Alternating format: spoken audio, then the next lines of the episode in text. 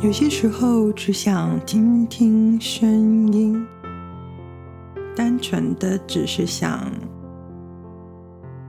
听听声音。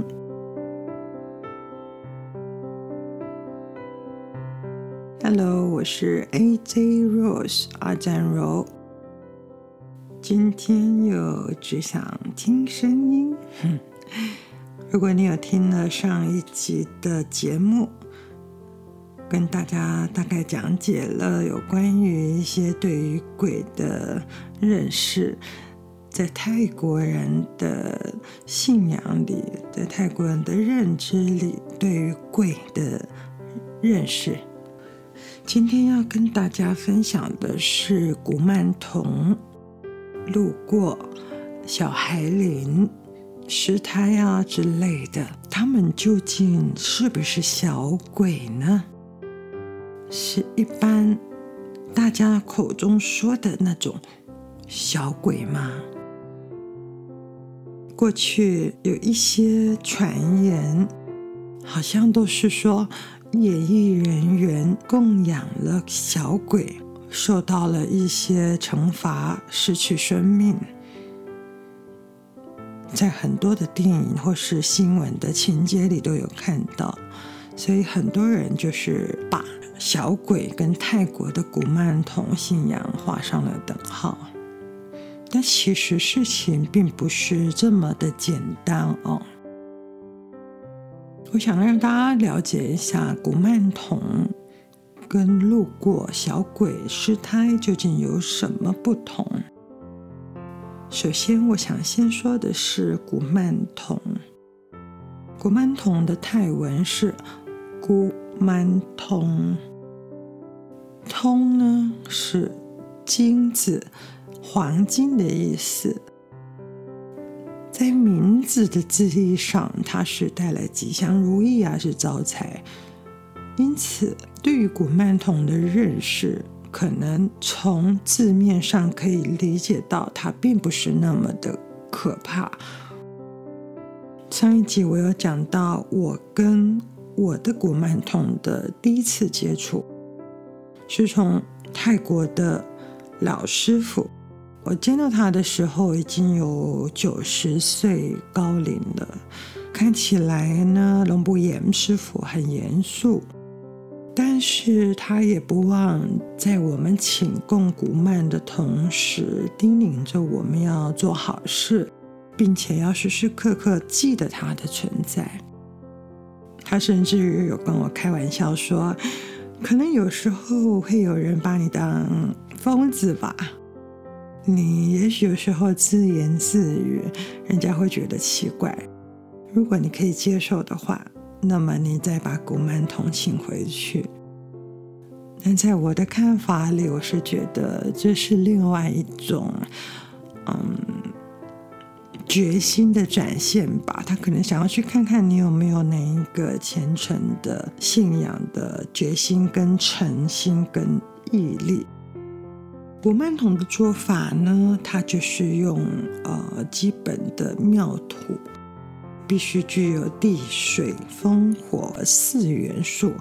在佛教里，所有我们人呐、啊，或是物品也好，全部的组成都是由地、水、风、火四个元素组成。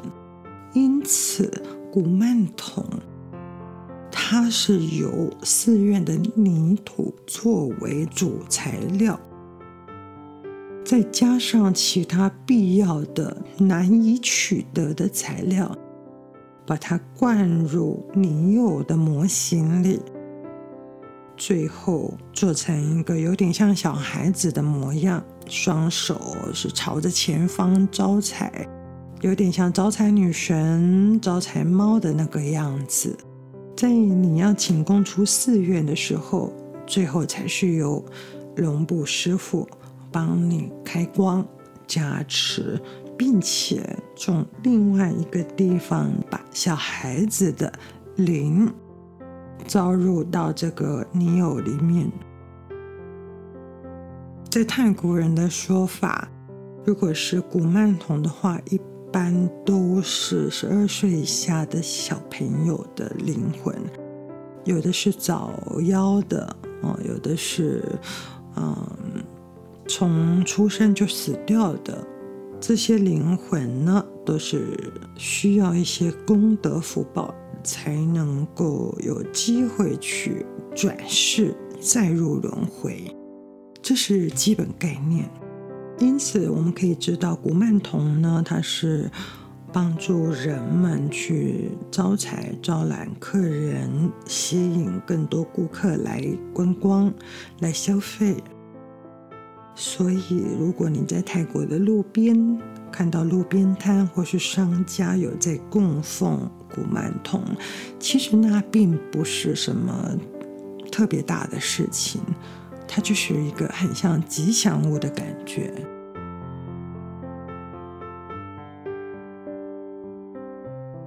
再来，我要跟大家讲的是路过，路过。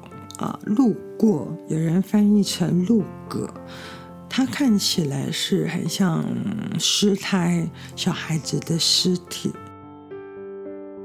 路过呢，它的种类除了人的之外，有动物的，像是猫的啊，或是猪的等等。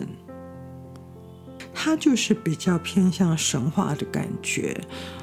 我记得我的师傅曾经告诉我，跟我介绍过路过。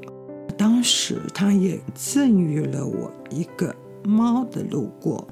一开始我会不解，为什么要把尸体做成这个样子？但是我的师傅告诉我说，路过呢，事实上是神圣的，它是跟神一样一般的存在。你必须要把路过当成神，而放在神桌上供奉，因为啊，路过的行程可不是那么容易，也不是那么容易的见到。他必须呢是在母体妈妈的身体里面待了超过正常的怀胎期，肚子可能会忽大。忽小的变化，但是他在母亲的肚子里早就已经没有了气息，也就是已经死掉了。当他从产道出来之后，他虽然没有气息，没有生命，但他的身体却是不腐不臭。这个就是路过，正常的路过。它不用经过人额外的去做呃风干啦、火烤啦，或是做一些防腐处理，是天然的。一般人会认为这样的奇迹就是神的转世。在我的感觉里，这个传说是有一点跟三太子李罗刹那种很像。在妈妈的肚子里怀胎很久都生不出来，最后生出来之后，他是像神一般的有嗯深不可测的神力，这是真正的路过。但由于是传说嘛，毕竟传说还是传说，市面上就会有很多的不孝人士或是嗯不孝法师。他们会借由人们对路过的不是很正确的了解，将尸胎当作路过来贩售，而那是违法的事哦。我记得几年前有一个很轰动的新闻，是在曼谷的 wat Phai Ngun 啊排银寺。发现了两千多具小孩的尸体，应该说是尸胎，他们都是经过人工流产流出来的尸胎，大量的被收集在寺院里，然后非法的去贩售，中间呢也有人透过媒介要贩售到台湾。那整起事件的事发经过，也是有那么一点神奇。在下一集，我另外做一集跟大家讲那一次的经验。今天就先跟大家分辨清楚，哎，什么是路过，什么是失胎。那么，在我跑庙的这么多年里，其实我也认识过做师太的师傅。一开始我也是受害者啊。因为对方是个僧人和尚，保持着一种尊敬跟信任的态度，我们相信他，因此在他的引介下，我们得知了他有在制作路过的法门，只不过后来才发现，原来那不是路过，是失态。因为这个僧人，他后来跟我承认了，他跟某一间当地诊所里的护士进行了非法交易。也就是这个护士，如果有遇到小女生或是流产或是堕胎的情形，他会将这些胎儿保存下来。再以一千到三千不等的泰铢卖给寺院里的这位法师、这位僧人，这位僧人再把它做成路过的样子，经过烘烤、风干，还有防腐的处理之后，贴上金箔。让一般的信众误以为这是神圣的路过，只不过它真实的来源是师台。如果从寺院贩售出来辗转运到国外的话，价格是会翻了好几十倍，非常可观的一个赚钱方式。但我相信所有的事情都是有因果的，包括我刚刚说的两千具师胎的那一件新闻被爆出来了，相关人士都被抓了，也都伏法了，因为在泰国的法令里，去贩售尸体、去破坏人的尸体，它是有罪的。法网恢恢。因果循环，我认识的这位法师最后还是逃不了惩罚。最后，他被发现了造假，被警方调查，最后也失去了僧人的身份，被拔下了僧袍。这是我在泰国经历的一个真实经验。然而，在最近几年，在我接触的法师里面，除了僧人之外啊，还有接触过穿白色衣服的白衣阿詹，在家修行居士。我曾经跟一个女生的居士，呃，有一点交好，啊，至少她到台湾来，如果盘缠不过的话，还会来跟我借调一下。当时我觉得他是一个蛮单纯的人哦，所以我有跟他接触了一阵子，觉得他很认真的在做帮人祝福的东西，当然是很好的一种心态。只不过后来他好像有点走偏了。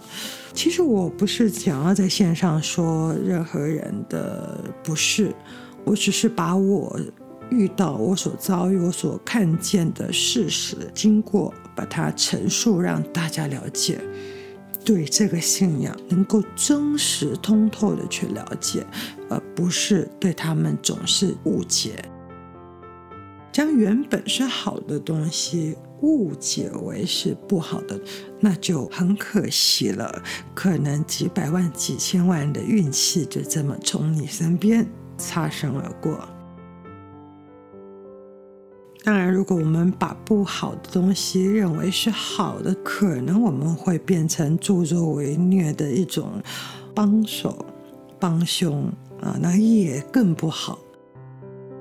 所以我遇到的这一位女生的阿赞，当时我去见他的时候，他的确是在制作尸胎，这是让我非常惊讶的。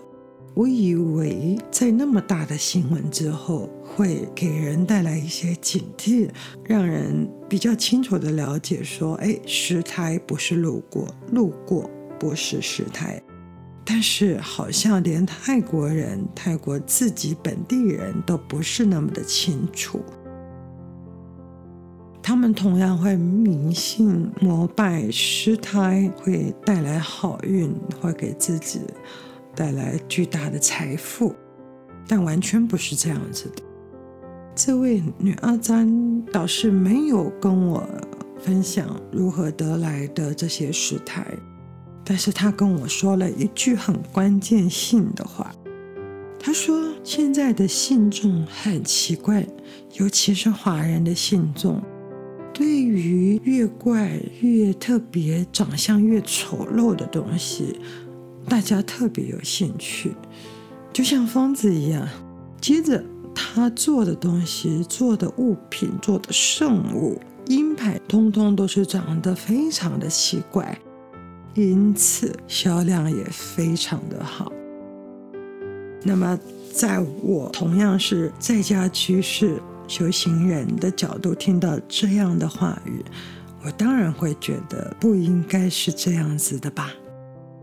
在我们跟大家分享圣物鹰牌的同时，我认为，即便是在家居士，应该也是要有基本的道德正确的概念，才不会误人，也不会伤害了自己。这是我的一点经验分享给大家。好了，今天的话题好像有一点。严肃，但是面对这么真实发生在我们生活周围周遭的事，我认为必须要严肃的去看待，你说是不是啊？那么今天就先聊到这里喽，下一集再跟大家继续分享。关于当年两千多具尸胎如何被发现，发生了什么灵异事件的过程，当时我可是亲自参与了整个采访过程。那么欢迎你按赞分享，如果有空的话，可以到 YouTube 搜寻泰国普泰德，您可以看到我们的所有影片。祝福你有美好的夜晚，也祝福你有美好的一天。拜拜。